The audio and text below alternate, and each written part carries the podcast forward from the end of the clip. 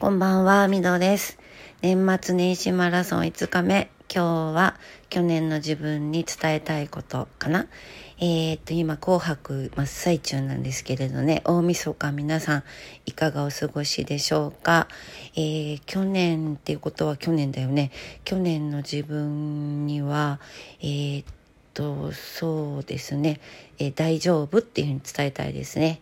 大丈夫。今何があっても大丈夫って、えー、2019年の、えー、大晦日は笑ってるよっていう風に伝えたいですね。はい、そんな感じですが、皆さんはいかがでしょうか？えっと、そろそろですね、年越しそばを食べようかと思っていますけれども、今日はもう、えっと、あ、えっ、ー、と、大晦日詣に行ってきましたね。えー、初詣も混むので、大晦日に一年のお礼をお伝えして、で、まあ、初詣は行けるタイミングで行こうかなと思っていますけれども、そんな感じののんびりした年末です。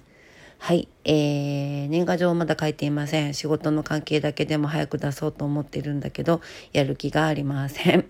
はい、そんな感じですけど、今日は短いけどこれぐらいかな。はい、皆さん、えっと、このラジオ聴いていただいている方は最近からですけれども、毎回ありがとうございます。えー、それ以外も今年もお世話になりまして、ありがとうございました。